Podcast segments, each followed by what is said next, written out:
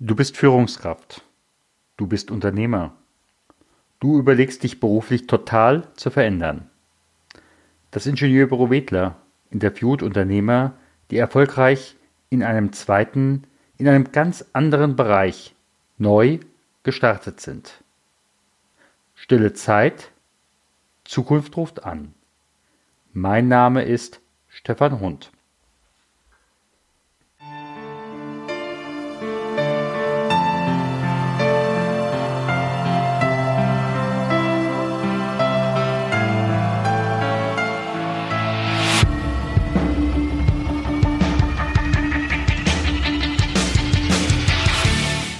Stille Zeit, Zukunft ruft an. Mein Anruf, nein, heute ist er bei mir hier. Jan Hosfeld, lieber Jan, ganz herzlich willkommen im Podcast, wo es um zweite Karriere geht. Hallo Stefan, freut mich hier sein zu dürfen. Das ist für mich ja jetzt auch eine Premiere. Gast im Podcast war ich ja noch nie. Oh, das wusste ich nicht. Tja, das kommt für alles das erste Mal. Gemacht habe ich schon einige, aber Gast war ich noch nicht. Wer ist, bevor wir auf den beruflichen Teil gehen, Jan Hosfeld privat? Was müsste ich tun, um dich irgendwo zu treffen? Die meiste Zeit wirst du mich wahrscheinlich im Büro treffen, aber dazu kommen wir ja noch. Im Privatleben ist mein wichtigster Punkt sicherlich meine Tochter. Und ansonsten bin ich sehr viel ehrenamtlich engagiert. Also ich bin bei den Wirtschaftssenioren, bin äh, in IHK-Ausschüssen in diversen tätig, bin bei der Saarland-Offensive für Gründer als Gründungsbotschafter engagiert also meistens bin ich abends im Ehrenamt unterwegs. Zudem esse ich noch ganz gerne und trinke gerne ein gutes Gläschen Wein. Also wenn du mich treffen willst, lad mich gerne zum Essen ein, da freue ich mich. Kommen wir gerne mal drauf zu.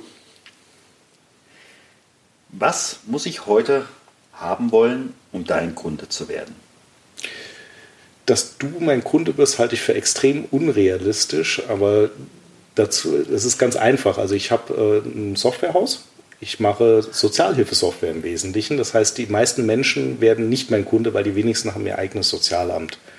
Wer aber mein Kunde wird, sind äh, Städte, Landkreise, teilweise auch Länder in verschiedenen Leistungsgebieten und die werden dann auch meistens längerfristig mein Kunde, weil das jetzt so keine Investition ist, die man mal eben so tätigt. Da hängt viel hinten dran. Da muss viel gemacht werden, auch über die Jahre. Da ergeben sich dauernd Änderungen und die werden dann mein Kunde. Aber es ist auch alles ein sehr langfristiger Prozess. Also es ist nicht so, dass da jemand spontan sagt, so, und jetzt will ich eine neue Software. Mhm. Ja, zumal ich gehe davon aus, dass wir da nicht über zwei oder drei Stellen hinterm Komma reden und vor dem Komma, sondern eher um ein paar mehr. Tendenziell ein paar mehr. Es kommt ein bisschen auf die Größe an. Also wir Klar. haben Kunden, die so wirklich so zwei Mitarbeiter haben, die die Software benutzen, aber auch welche, die hunderte Mitarbeiter haben. Und je nachdem ist die Bandbreite natürlich sehr, sehr groß. Mhm. Was war für dich damals der Grund, dass du in diesen Bereich gegangen bist? Äh, Zufall. Also Zufall oder besser gesagt Frustration über das, was mir vorher passiert ist. Ähm, ich hatte sicherlich nicht die Ambition, irgendwann mal Sozialhilfesoftware zu machen. Ich hatte auch nicht die Ambition, Unternehmer zu werden. Eher das Gegenteil war der Fall, weil es nämlich ein Familienunternehmen ist. Und ich bin da eigentlich eher zufällig gelandet, weil ich nach dem Studium ein bisschen Zeit überbrücken musste und habe dort Aufgaben wahrgenommen, die damals keiner wahrgenommen hat. Also man kennt das ja, so kleine Softwarefirmen, wenn die gegründet werden, werden die meistens von jemand gegründet, der selbst programmiert, mhm.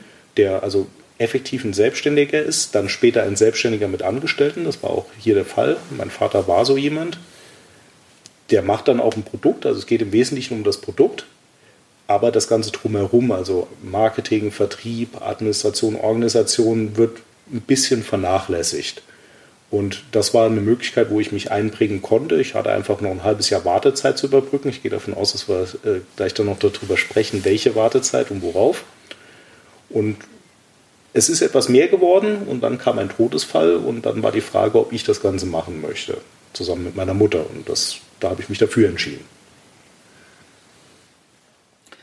Da ist ja vieles auf einmal dann zusammengekommen. Was hast du vorher gemacht? Als ich 14 oder 15 war, hat mir ein Freund aus England ein Buch geschenkt. Und zwar heißt das Buch Hidden Agendas von John Pilger.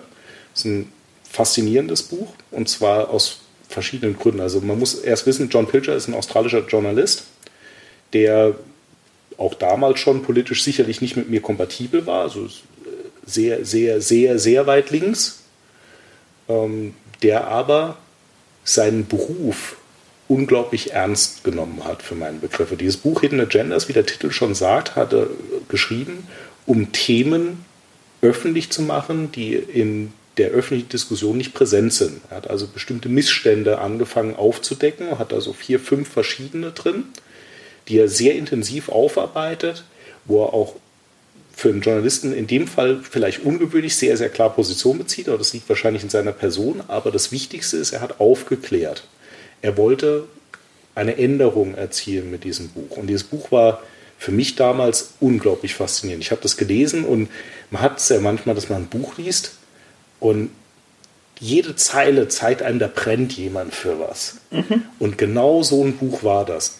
Dieser Mensch hat gebrannt für sein Thema. Und ich habe mir nur gedacht, wow, okay, du wusstest bis jetzt nicht genau, was du irgendwann mal machen willst, aber du willst jetzt Journalist werden, weil das ist genau das Richtige. Du kannst echt was bewegen, indem du Wort, Schrift, Aufklärung, Recherche, Einordnung, Erklären in jeder Form nutzt, um in der Gesellschaft etwas zum Guten zu bewegen. Und deswegen habe ich mir damals vorgenommen, ich werde Journalist. Also ich mhm. war Mittelstufe, kurz vorm Übergang zur Oberstufe, habe dementsprechend auch meine Leistungskurse, also wir haben im Saarland drei Leistungskurse, die habe ich dann entsprechend gewählt. Ich hätte am liebsten Politik und Geschichte gemacht, das war aber nicht möglich bei zwei Gesellschaftswissenschaften. Also habe ich nur Politik als Leistungskurs gehabt von den beiden. Aber auch ansonsten mich sehr viel mit Sprache beschäftigt, habe sehr gerne Deutschunterricht gemacht, habe den Politik-Leistungskurs geliebt. Äh, unsere Lehrerin vielleicht weniger, wir waren sehr diskussionsfreudig, aber das hat nicht geschadet, glaube ich. Es war eine gute Zeit, habe also alles darauf ausgerichtet, habe klar gesagt, okay, das mache ich jetzt und danach studiere ich auch in diese Richtung, was meinem Vater überhaupt nicht gefallen hat. Der war davon nicht erbaut, also er hat mir eine große Karriere als Taxifahrer prophezeit. Die habe ich immer noch nicht. Ich habe nämlich keinen Personenbeförderungsschein, insofern darf ich nicht mal Taxi fahren. Aber gut, die Vorteile kennt man ja. Auf der anderen Seite, das war ja, äh, mal so freie Schnauze, so um das Jahr 2000. Genau. Um. Und äh, wenn ich jetzt zum Beispiel das äh, neue Buch von äh, John, äh, von, von ähm, Christoph äh, Käse lese, mhm. Äh, der ja nun auch ganz klar sagt, eigentlich Mitte, Ende der 90er war schon klar, Journalismus in der bisherigen Form wird es nicht mehr geben. Mhm. die Digitalisierung wird es platt machen. Ja, das äh, war auch meine These, weil klar durch den familiären Hintergrund, also mit einem Vater, der aus der IT kommt, der eine Softwarefirma dann in Deutschland gegründet hat, war ich ja sehr früh mit Technik in Kontakt und habe da auch immer riesen Spaß dran. Also Technik hat mich schon immer fasziniert in jeder Hinsicht, tut es auch heute noch in, an verschiedenen Stellen. Ähm, hatte ich sehr früh Zugang dazu. Also ich hatte Internet sehr, sehr, sehr früh. Ich sage nur BTX und so. Also mhm. ich war sehr früh in dem, was man damals das Internet kannte. Das World Wide Web habe ich auch direkt von Anfang an mitgemacht. Also ich hatte da schon eine Vorstellung davon, in welche Richtung es geht und habe das dann auch in einer gewissen Weise genutzt, weil ich habe mir überlegt, okay, was macht dir Spaß und wo kannst du dir Erfahrung sammeln? Und ich war schon immer Spieler, ich habe sehr gerne Computerspiele gespielt, tue ich auch heute noch, auch mit Ende 30 darf man das noch, ist völlig legitim.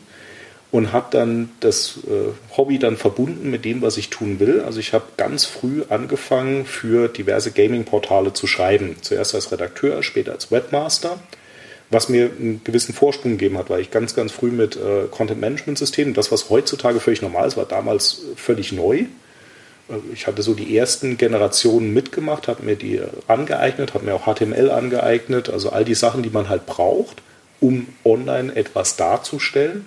Habe auch dadurch sicherlich ein bisschen Schreiben gelernt, habe ein bisschen Bildbearbeitung gelernt, also so das Ganze drumherum jetzt nicht wahnsinnig gezielt und irgendwelche Abhacklisten gemacht mit, das muss ich noch lernen, das muss ich noch lernen, das muss ich noch lernen. Das kam so on the job.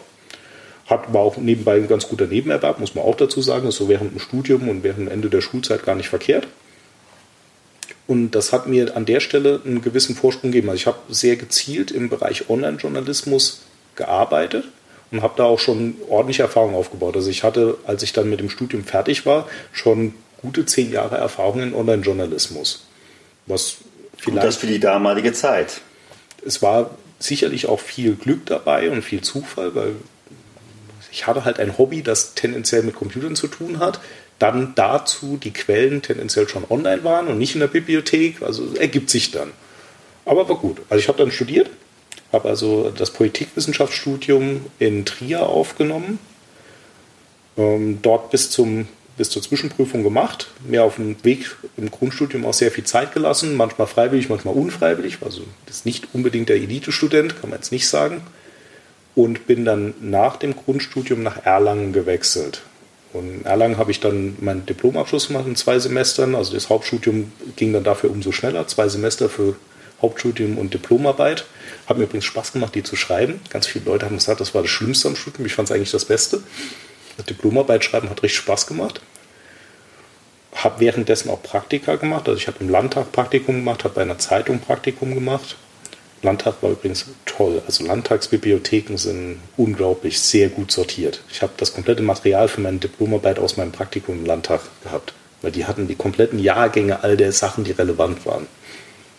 Das war richtig schön, die kriegt man nämlich sonst gar nicht. Ja, und habe dann meinen Abschluss gemacht. Und dann war eigentlich klar, okay, und jetzt machst du ein Volontariat, weil das ist so der nächste Schritt. Man hat erstmal Hobby gemacht, hat sich ein bisschen mit Online beschäftigt, hat sich mit Print beschäftigt, hat, die, hat sich mit Politik beschäftigt, hat das richtig auch studiert. Studium ist ja Zugangsvoraussetzung zum Print-Volontariat und es gilt immer noch als der Königsweg, um dann in den Journalismus einzusteigen. Und ich schreibe auch gerne. Also war es eigentlich logisch. Und da habe ich mich entsprechend beworben. Und dann kam so der erste Zwischenfall, der nicht so in mein Bild gepasst hat. Das Vorstellungsgespräch war ernüchternd, würde ich jetzt mal, wäre noch eine sehr diplomatische Formulierung. Also mir gegenüber saß ein bekannter Journalist, der während dem Vorstellungsgespräch Rothändler geraucht hat, was schon mal gar nicht geht. Und der für meine Begriffe sehr abschätzig war, was die Person anging, die vor ihm saß. Er hat nämlich mir große Vorwürfe gemacht, dass ich nicht genug Erfahrung im Print hätte. Und ich habe ihm geantwortet, dass vielleicht Print auch nicht unbedingt das Zufalls, äh, Zukunftsmodell ist, was er wohl nicht als Argument anerkannt hat. Aber in jedem Fall hat er mir dann freundlicherweise ein weiteres Praktikum bei sich im Haus angeboten, wo ich dann doch meine Printkenntnisse aufarbeiten kann, um dann danach ein Volontariat aufzunehmen. Das Volontariat hätte im Sommer oder im Herbst, Anfang Herbst begonnen. Ich war im Frühjahr, im Februar fertig hätte also im Prinzip noch ein Praktikum gemacht und wäre dann danach in die Ausbildung eingestiegen. Da war ich erst sehr verdattert, also ich empfand das als absurd in vielerlei Hinsicht. Nicht, weil ich diesen Menschen für inkompetent halte, ganz im Gegenteil. Es ist ein sehr profilierter Journalist, der tolle Artikel geschrieben hat, auch tolle Bücher. Ich habe einiges davor gelesen, war alles ganz gut, aber diese Aussage, also so sinngemäß, naja, dieses Online, das ist eher so ein Aus, ist eher so eine Modeerscheinung, das wird schon irgendwie vorbeigehen. Fand ich seltsam, insbesondere weil gerade die Online-Präsenz der besagten Zeitung ein absoluter Albtraum ist und die ist heute noch genauso ein Albtraum, also hat sich nichts geändert an der Stelle. Man sieht überhaupt nicht, wo Content ist, wo Werbung ist. Es ist komplett zugepflastert. Das Ding war schon zur damaligen Zeit schlecht und es ist nicht gut gealtert. Und ich äh, habe mir gedacht, wow, gib mir einfach mal eine Woche Zeit und ein Content-Management-System meiner Wahl und ich baue dir eine bessere Webseite. Das ohne eine formelle Ausbildung in dem Bereich, weil es wäre echt, alles wäre eine Steigerung gewesen. Es, es war nicht schön. Und in diesem zweiten Praktikum kam dann die nächste Ernüchterung. Ich beschreibe das immer so salopp, aber leider war es so. Ich bin reingekommen in die Redaktion und da sitzen drei sehr demotiviert aussehende Mit-50er vom Faxgerät und warten auf eine DPA-Meldung, die sie abschreiben können, um dann unten drunter zu schreiben, mit Material von DPA. Und das war dann der Moment, wo ich sagte, okay, nee. Also du willst Journalist werden, nicht das, weil das hat mit Journalismus gar nichts zu tun. Und alles, was ich sonst gesehen habe, alles, was ich sonst gelesen habe, alles, was ich sonst dort erlebt habe, rein über die Art, wie gearbeitet wird, also zum Beispiel die Software, mit der die, der Satz gemacht wird für die Zeitung, das war tiefstes 80er-Niveau im besten Fall. Und das war immerhin schon Anfang der 2000er. Es war einfach nur schlecht. Und es war nicht der Anspruch, den ich hatte. Ich war völlig ernüchtert. Das hat mir auch echt den Boden unter den Füßen weggerissen, weil Ich dachte, wow, okay, du hast jetzt sechs, sieben, acht, neun, zehn, zwölf Jahre einen Traum verfolgt, hast alles darauf hingearbeitet und, hast, und dann kommst du da hin und denkst, oh, die sind aber in einer anderen Welt als du unterwegs, in einer ganz anderen. Ja, und dann habe ich erstmal ein paar Tage gebraucht, ein paar Tage heißt Wochen, Monate, um irgendwie mich mal zu sortieren. Also ich habe dann quasi meinen Überbrückungsjob in der Firma meiner Eltern weitergemacht und habe halt dort ein wenig rumgejobbt im besten Sinne. Das war jetzt nicht schlecht, aber war jetzt auch nicht wahnsinnig gezielt. Aber ich muss mich irgendwie sortieren, weil da ist was in mir gestorben, was sehr, sehr wichtig war für, für lange Zeit für mich. Und ich fand es halt oh, unglaublich. Also ich habe noch nie mich so komisch gefühlt wie an dem Tag, wo ich das gesehen habe. Und nun kommt der kleine Werbeblock. Jan Hosfeld kennt das schon. Seit über 15 Jahren biete ich Unternehmer- und Führungskräfte-Coaching im Schweigen an. Vier Tage einfach mal raus und der wichtigsten Person in deinem eigenen Leben, nämlich dir selbst begegnen und mit der ein oder anderen Frage, der ein oder anderen Anregung im Mentoring sich selber besser kennenlernen und möglicherweise das ein oder andere, was einen im Augenblick noch hindert, hinter sich zu lassen. Wenn du darüber mehr wissen möchtest, auch die nächsten Termine, dann komm auf meine Seite Stefan Hund, Stefan mit F, Hund wie Katze.com. Und nun geht es weiter mit dem Interview. Damit hattest du natürlich genügend Motivation zu sagen, auf zu neuen Ufern okay, in dem, in dem Moment hatte ich noch nicht genügend Motivation, das zu sagen. Ich habe dann erstmal einige Bier getrunken, habe mich viel mit Freunden getroffen, habe einfach mal effektiv ein halbes Jahr Pause gemacht, wenn man es ganz genau nimmt. Also ich habe zwar gearbeitet, aber so mental Pause gemacht. Also man nicht weiter diesen Druck gehabt, einem mhm. bestimmten Ziel hinterher zu jagen. Ich hatte in dem Moment erstmal kein Ziel. Und nach diesem halben Jahr habe ich dann gemerkt, hm, das, was du da machst, macht dir eigentlich Spaß. Jetzt nicht weil ich Programmierer bin. Ich kann nicht programmieren, ich kann mit Programmieren mich unterhalten, ich bin technisch interessiert, ich kenne mich auch gut genug aus, um mit Softwareentwicklern zu sprechen, aber ich bin selbst keiner und ich mhm. werde auch keiner. Ich hatte Spaß insbesondere an den Kollegen, das hat mir große Freude bereitet, mit denen zu arbeiten. Und bin dann erstmal geblieben. Ich habe also, mein Vater hat dann gesagt, okay, dann äh, mach doch da eine Abteilung draus und mach das mal die Arbeit mit meinem Vater war das größere Problem daran, was mich wahrscheinlich auch dazu gebracht hätte, das Unternehmen dann nach zwei Jahren hätte ich es wahrscheinlich verlassen, mit großer Wahrscheinlichkeit. Ähm, aber sei es drum, habe auf jeden Fall dort meine Arbeit gemacht und habe daran auch Freude gefunden. Also neue Webseite aufbauen, sich mit dem Thema Ticketsystem beschäftigen, weil das hatten die Firma zu dem Zeitpunkt noch nicht. Ich hatte das aus meiner Ehren äh, oder aus meiner Nebenbeschäftigung während dem Studium kannte ich Ticketsystem und konnte so ein Ding auch einrichten. Also habe ich mein Ticketsystem aufgebaut, habe die Webseite neu gemacht, neues Werbematerial gestaltet, Vertriebsmöglichkeiten aufgetan, also alles, was man so tut. Ja, das hat Spaß gemacht. Und so bin ich erstmal dort geblieben. Das ging dann effektiv noch ja, anderthalb Jahre länger, als ich ursprünglich geplant hatte. Mhm. Und nach diesen anderthalb Jahren ist dann dieser Cut passiert. Und dann warst du innerhalb kürzerer Zeit, ich will nicht sagen kürzester Zeit, äh, du hast einmal in deinem eigenen Podcast darüber erzählt, wie du dann mit deiner Mutter die Company übernommen hast, wie in diesem Moment die Kundenkommunikation geschieht Äh, dann ist natürlich auch etwas Spezielles, äh, dann zu sagen, es ist nicht mehr so, es ist jetzt anders und arbeiten Sie weiter mit uns. Ja, es war herausfordernd. Also was man verstehen muss, also es war alles sehr kurzfristig. Wir hatten Ende November kam, bekam mein Vater die Diagnose, dass er Krebs hat, eine sehr aggressive Form.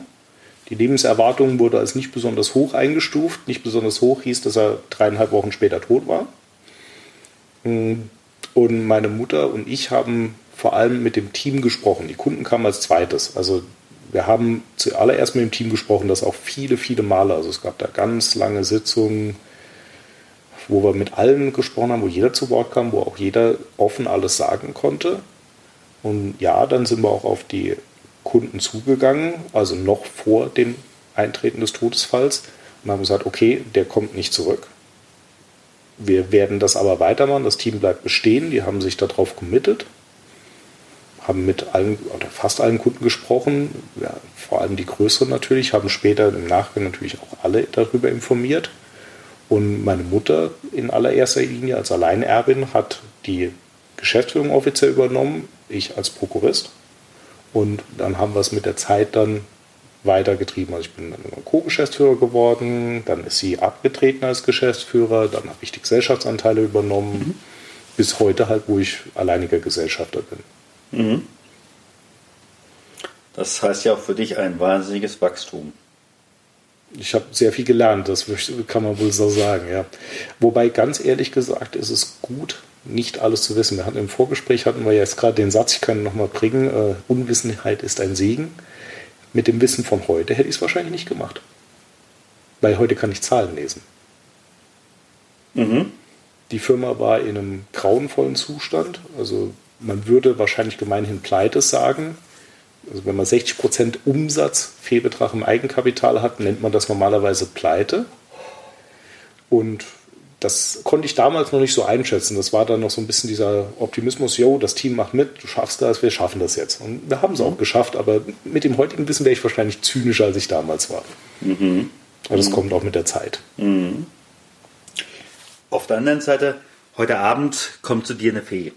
Mhm. Und diese Fee sagt zu dir, Jan, ich habe die Möglichkeit, wenn du mir morgen Abend um dieselbe Zeit, wenn ich wiederkomme, mhm. Ja sagst, dann könntest du übermorgen an dem letzten guten Punkt deines alten Lebens aufwachen. Auf keinen Fall. Käme ich nicht mal auf die Idee dazu, Ja zu sagen, sondern ich würde sagen, brauchst gar nicht morgen Abend wiederzukommen. Der Hintergrund A, kann ich das, was mich antreibt, immer noch tun. Also ich habe viele Jahre darauf verwendet, zu verstehen, was eigentlich mein Antrieb ist, also dieses Warum zu erkunden. Und dieses Warum hat sich überhaupt nicht geändert. Es hat nur einen anderen Outlet gefunden letztendlich. Ich beschäftige mich gern mit Systemen, insbesondere Systemen, wo Menschen aktiv sind, versuche die zu verbessern. Das könnte ich als Journalist tun, indem ich zum Beispiel Dinge erkläre, indem ich zum Beispiel solche verborgenen Agendas sichtbar mache. Das könnte ich zum Beispiel, indem ich vielleicht auch Politik betreibe oder Meinung mache. Ich kann es aber auch als Unternehmer, weil ich habe das Unternehmen nicht übernommen, weil ich wahnsinnig an der Sozialhilfe hänge oder weil ich unbedingt eine Softwarefirma haben wollte. Also Technik finde ich total faszinierend, aber viele verschiedene Sachen von Technik. Also ich beschäftige mich mit super vielen technischen Themen, die nicht alle mit Softwareentwicklung zu tun haben, bei weitem nicht. Das ist mein Interesse. Aber ob diese Firma Software schreibt oder, keine Ahnung, Mars Land Rover konzipiert, wäre mir relativ egal gewesen. Und wenn sie Software schreibt, wäre es mir wahrscheinlich auch egal gewesen, ob das ist ein ERP-System, äh, Sozialhilfefachverfahren oder, keine Ahnung, Content-Management-System ist, wäre mir auch noch egal gewesen. Der Grund, warum ich das übernommen habe, war das Team. Und das ist eine Erkenntnis, die eigentlich relativ schnell eingetreten ist, klar, im ersten Moment geht man so nach Bauchgefühl, aber wenn man dann später nochmal kurz drüber nachdenkt, war es eigentlich offensichtlich, weil ich wollte, dass das Team erhalten bleibt. Das Team war noch nicht mal annähernd an seiner Leistungsgrenze angekommen. Das dachten sie vielleicht zu dem Zeitpunkt, aber die Realität und die letzten Jahre haben gezeigt, dass wir immer noch nicht dort sind, mhm. aber schon viele Schritte in die Richtung unternommen haben und viel mehr können, als wir damals gekonnt haben. Mhm. Und das ist das, was mich antreibt. Und das kann ich als Unternehmer genauso verfolgen wie als Journalist. Und wenn ich dann unbedingt noch schreiben will, wir haben einen internen Blog, ich blogge auch extern, also ich komme noch dazu, noch ein bisschen diesen, diesem Bedürfnis nachzugehen. So ist es ja nicht. Mhm. Wenn du aus der heutigen Sicht deinem, ich sag mal, 20-jährigen Ich eine Botschaft geben könntest? Sei weniger verbissen mit allen Dingen. Man muss nicht gegen alles kämpfen. Ich habe einen sehr martialischen Satz vor kurzem erst gehört und der trifft es eigentlich, den würde ich glaube ich meinem 20-jährigen Ich sagen, überleg dir, ob das der Hügel ist, auf dem du sterben willst. Mhm. Das ist zwar sehr martialisch, aber es trifft es im Wesentlichen schon. Also ich habe durch den Konflikt mit meinem Vater, wir hatten kein gutes Verhältnis über viele, viele Jahre und hatten jetzt auch nicht die Chance, das in irgendeiner Form aufzuarbeiten, ähm, bin ich drauf getrimmt worden, gegen viele Dinge zu kämpfen, was mich in Situationen, wo es um tatsächlich die intellektuelle Auseinandersetzung geht, also Diskussionen, Rhetorik und so, wahrscheinlich stark gemacht hat. Aber es hat mich insofern schwach gemacht, als dass ich, äh, was Kompromisse und Diplomatie angeht, nicht besonders befähigt bin. Und da sehr viel dran arbeiten muss, wo es anderen Leuten einfach leichter fällt, weil sie es von früher gelernt haben. Und das ist schade und das hätte mein 20-jähriges Ich vielleicht als guten Tipp vertragen können. Mhm. Oder hör früher mit dem Rauchen auf, aber das wäre jetzt ein bisschen zu offensichtlich. Ich glaube, das andere ist wichtiger.